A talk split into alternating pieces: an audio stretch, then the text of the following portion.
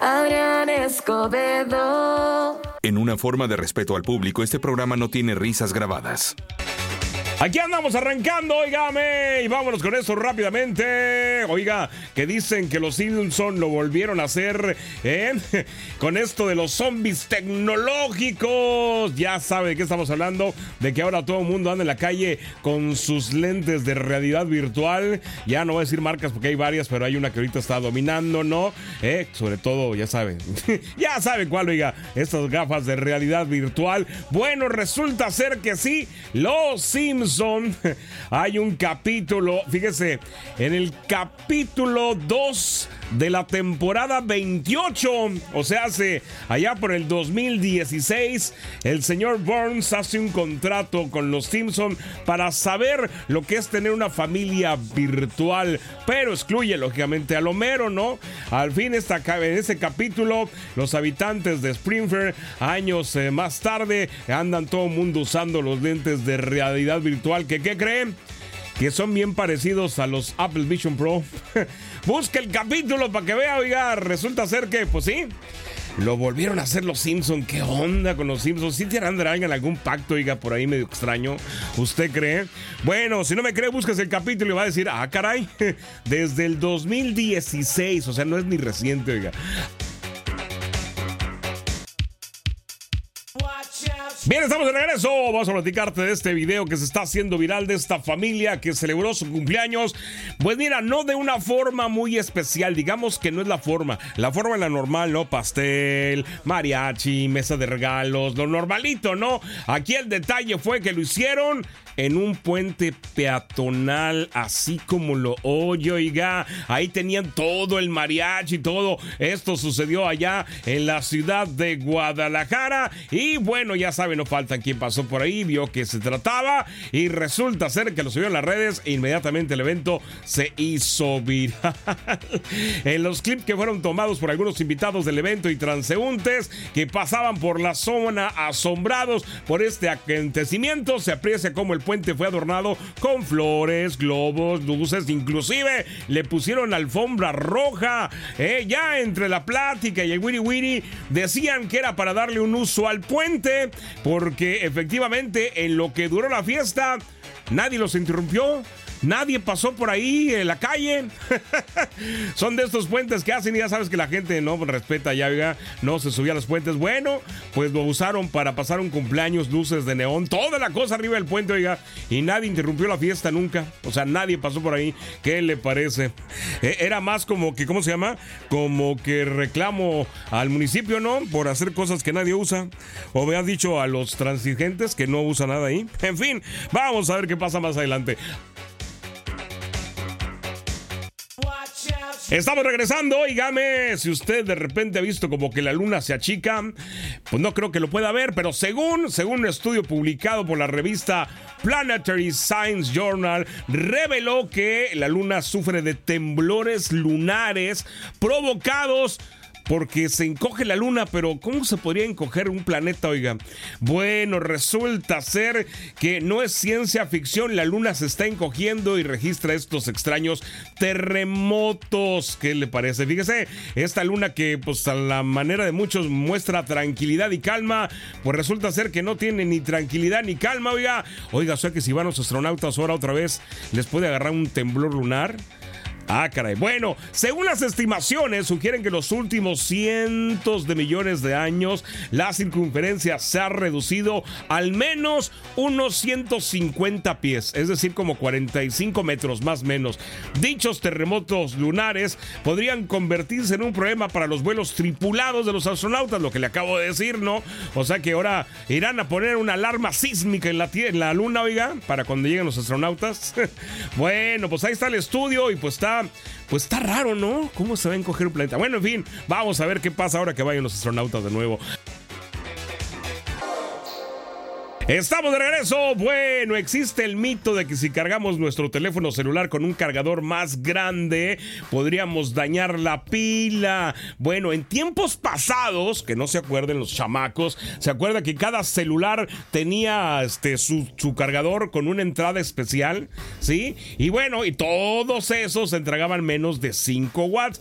Hoy en día, pues lógicamente por la capacidad de las pilas y la capacidad de cargar, estas marcas de los 5 watts han superado por mucho, ya que hay cargas superiores a los 30 watts, que es común tenerlos en casa, los llamados cargadores rápidos. Bueno, entonces aquí mucha gente dice, bueno, y entonces si lo cargo con un cargador más grande, ¿puedo dañar la pila? Bueno, por ejemplo, si su móvil tiene una entrada máxima de 30 watts y el cargador suministra esa, esa, esa capacidad, pues no pasa nada. Pero si el cargador tiene una carga más alta de 30 watts, lo que hace es que tiene un, este, ¿cómo se llama? Un regulador de voltaje, por así decirlo, interno el teléfono, que hace que únicamente va a cargar más rápido la pila. Por ejemplo, si le pone uno de 45 watts, el cargador solo va a entregar 37.5, más menos, ¿no? Y el teléfono va a regular lo demás. Así que no, no daña su teléfono celular si lo carga más rápido. Lógicamente, pues ver que tengamos un teléfono que acepta las cargas rápidas, ¿no? Si es más antiguo, pues lo más probable es que, pues mire, mejor lo carga rápido, pero le va a durar menos la pila, ¿sale? Así que abusado con eso.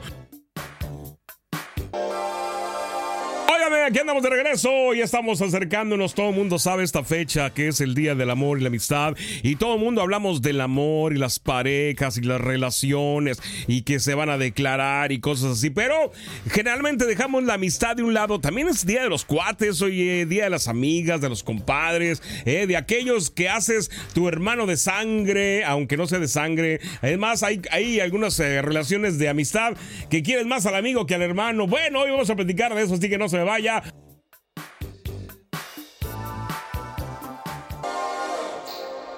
Ya estamos de regreso, oígame. Vamos a platicar de la amistad entre hombres y mujeres, cómo se da. Hay algunas pequeñas diferencias, ¿no? Por ejemplo, la amistad, este, lo que es entre los machos, entre el club de Toby, entre los amigos, todo se resume a unas cuantas palabras, que es lealtad, bromas pesadas y júntate para tomar.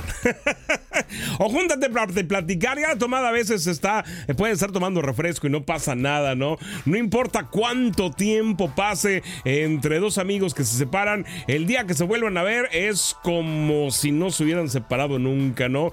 Haga de cuenta que la amistad entre los hombres es como el wifi. A veces se cae la señal, pero sabes que siempre está ahí cuando le necesites, sobre todo para ver el partido, para salir a pechanga y cuando tienes alguna bronquilla por ahí, ¿no? Así que bueno, más o menos es como se divide la amistad entre los hombres ahorita vamos a platicar cómo se lleva la amistad entre las mujeres, que es bien diferente, oiga, aunque usted no lo crea. Pero bueno, es para que usted sepa que también hay que festejar con los cuates de 14, ¿no? Estamos de regreso platicando que ya se acerca el Día del Amor y la Amistad y la amistad, las diferencias entre hombres y mujeres. Ya platicamos algo de los hombres. Ahora de las mujeres hay que estar con cuidado, oiga, porque cuando las mujeres se juntan en una amistad, no hay quien pueda detenerlas, ¿eh? Desde sesiones de spa, maratones de películas románticas, juntas pueden enfrentar cualquier desafío, ya sea del TikTok o de la vida misma, ¿no? Es como si cada amiga fuera un eslabón en una cadena de apoyo inquebrantable. Dicen que las mujeres hablan más que los hombres, pero cuando se trata de guardar un secreto las amigas, ni el FBI puede descifrar sus conversaciones cuando están hablando entre ellas, ¿no? Otra cosa, ¿por qué este, las juntas de los amigos hay una sola plática? Eh, porque pues somos hombres, ¿no? En cuanto hay junta de amigas pueden tener 15 pláticas a la vez, todas al mismo tiempo y todas están en la plática de la otra. Y eso, oiga, eso es ahorrar un buen de tiempo. Eso sí, hay que reconocérselo, ¿eh? Entre de que sí es cierto, cuando la mujer no quieres que te enteres de nada, ellas saben cómo se comunican, ellas saben de qué están hablando y tú ni cuenta te das, ¿eh? Eso que ni qué. Y acuérdate, cuando una mujer te pregunta algo, ya lo sabe, nada más está esperando a ver si la Ahorita seguimos hablando de qué tan confidentes son los hombres en la amistad, ¿sale?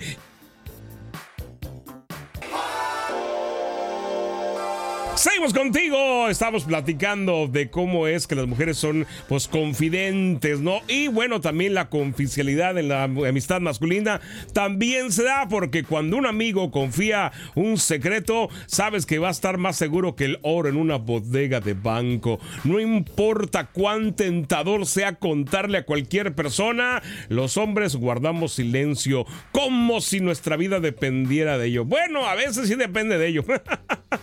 la confidencialidad entre los hombres es como el código de honor de los caballeros eh, medievales, ¿no? Eh, juras guardar el secreto hasta que la muerte nos separe. ¿eh? Y hay algunos códigos que también los hombres respetamos. Por ejemplo, mire, prueba rápido entre los hombres. A hombres, amigos hombres. Vamos a suponer que tú vas en tu auto y llegas a un semáforo. ¿Sí? Y este, el auto de al lado va un ahí compañero con la chamaca, ¿no? Y el chamaco te hace este acelerones, que le des un pique ahí rapidín. Tú como caballero, ¿qué haces? Sí, efectivamente, lo dejas ganar. Aunque traiga un boche y tú traigas un carrazo, lo dejas ganar. ¿Por qué? Porque va con la novia, ¿sí? Esa es una. Dos. Señores, ¿qué pasa con la hermana de sus amigos? Ni se voltea a ver, ¿a poco no? ¿Eh? Ah, ya la novia, si es la exnovia, ya cambia el papeleo. Fíjese, hay una historia bien bonita sobre esto de la amistad y sobre cómo ser fieles a la amistad y a los secretos. Dicen que una vez hicieron una prueba para ver quién eran más chismosones, si los hombres o las mujeres, ¿no? Y una pareja decidió poner a prueba a sus amigos a ver quiénes eran más fieles, si los las amigas de ella o los amigos de él. Entonces ella le pidió a su pareja que hablara a sus cinco mejores amigas y que les dijera que ella no había llegado a dormir, si él había y que había dicho que iba con ellas y que si estaba con ellas, ¿no? El hombre habló a las cinco mujeres, las cinco mujeres le contestaron, sí estuve con ella anoche, pero se fue temprano. Sí estuve con ella anoche, pero pasé la dejé a su casa. Sí estuve con ella anoche, pero, o sea, todas le entregaron, ¿no? Ese fue el resultado entre las amistades de ella. Cuando a ella le tocó hablarle a sus cinco mejores amigos, ¿qué creen? Con cuatro de ellos, él aún estaba dormido en la casa del amigo y el quinto le contestó que ya lo llevaba a la vez que sonaba el celular del amigo informándole que ya lo habían cachado en la maroma. Así son las amistades entre hombres y mujeres, ¿a poco no?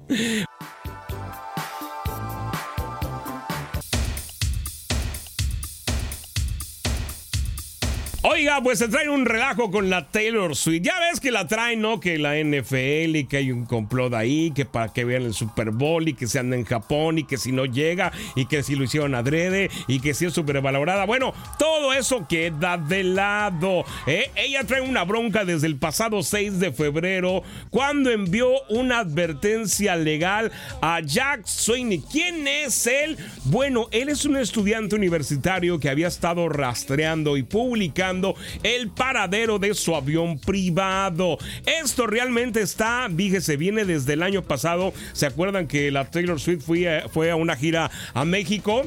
Y que luego se empezó a rumorar que la señorita no se quedaba en México, sino que terminaba el concierto, agarraba su avión y se regresaba a dormir a Texas y al otro día volvía a volar. Y bueno, de ahí empezó este chamaco a investigar, pues cuánto contaminaba la mujer por andar para arriba y para abajo en el avión. Claro que él lo hizo como un juego, ¿no? Porque, óigame, dígase, a lo que va, ¿no? ¿Cuántos aviones vuelan en un día, no? Miles de vuelos hay que contaminan miles de vuelos, ¿no? Aquí lo que no le gustó a la muchacha, a la Taylor Swift, es que esta persona encontrara el modo de darle un seguimiento al avión y que aparte lo publicó en la plataforma X. Ahí hay un Twitter donde usted entra y ve a un tal avión. ¿Qué le parece, güey? ¿Eh? Está cañón, ¿no?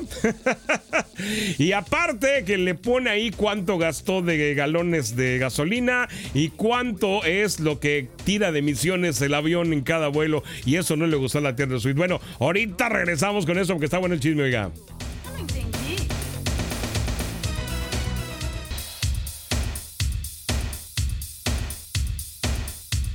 Estamos de regreso. Bueno, resulta ser que después de todo este relajo, la Taylor Swift ya llegó un momento en que sí se enojó y ya dijo que está pensando en demandar a este joven estudiante. ¿Qué le parece, oiga? ¿Usted crea que, que sea pues, para empezar, legalmente posible.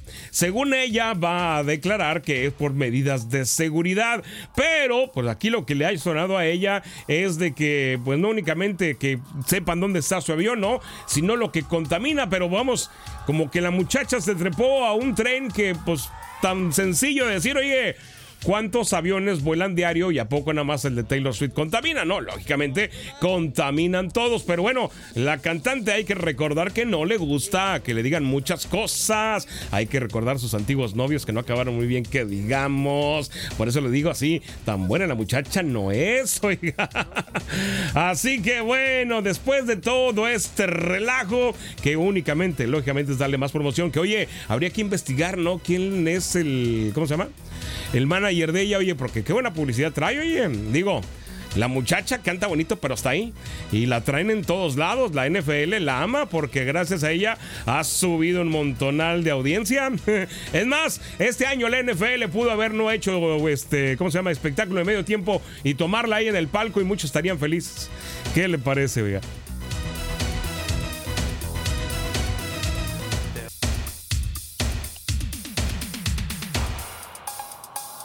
Regresamos. Seguramente usted se dio cuenta ayer y anterior que traen ese relajo con unas orcas, unas ballenas que habían quedado atrapadas cerca de Japón en el hielo y que, bueno, todo parecía pues mala noticia ya que ellas no podían salir de una área donde habían quedado con el hielo y Japón ya había declarado que no podía hacer nada por rescatarlas. Ya afortunadamente el hielo solo se fue rompiendo y estas ballenas pudieron escapar de esta trampa ahora sí que natural que las encajonó en un solo lado, eran como 15 orcas, ¿verdad?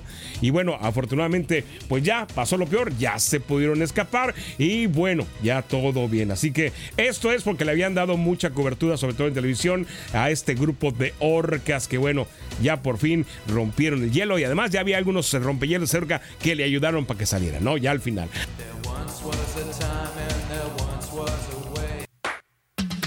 Estamos regresando. Resulta ser que Miss Japón, no es Miss Universo, perdón, es Miss Japón, es nada más allá. Acaba de renunciar, ella se llamaba, o se llama más bien dicho, Carolina Shion, y renunció al título más o menos un mes después de que lo hubiera ganado. Esta modelo de 26 años de ascendencia ucraniana y nacionalizada japonesa no renunció por eso, lógicamente, a pesar de que sí tenía mucha presión de que pues, pues la vida si no era japonesa japonesa, oiga, o sea, no, no, nada, ningún rasgo japonés, por así decirlo, ¿no?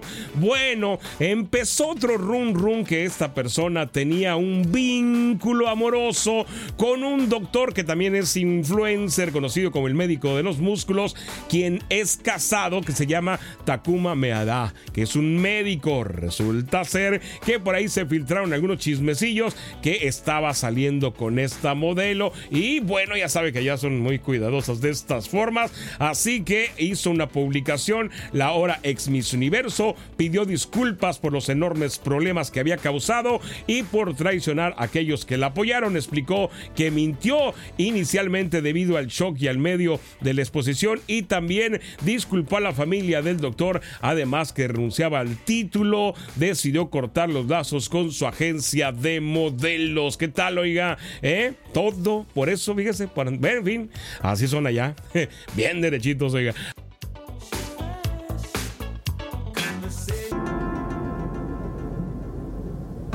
Ya estamos de regreso y resulta ser que científicos estadounidenses dejan constancia de sus propios encuentros cercanos. A ver, platícanos. Científico estadounidense deja constancia de sus propios encuentros cercanos con ovnis y abducciones extraterrestres. El científico estadounidense Bruce E. Rapuano deja constancia de sus propios encuentros cercanos con ovnis y experiencias de abducción extraterrestre en un libro recién publicado. Bruce E. Rapuano tiene una licenciatura por la Universidad de Pensilvania, donde se especializó en neurobiología y se especializó en psicología, un PH. De neurofarmacología de la Universidad de Connecticut y un doctorado en Derecho de la Facultad de Derecho de Nueva York. Ha realizado investigaciones biomédicas independientes como biólogo celular en instituciones médicas reconocidas internacionalmente. Dr. Bruce y Rapuano deja constancia.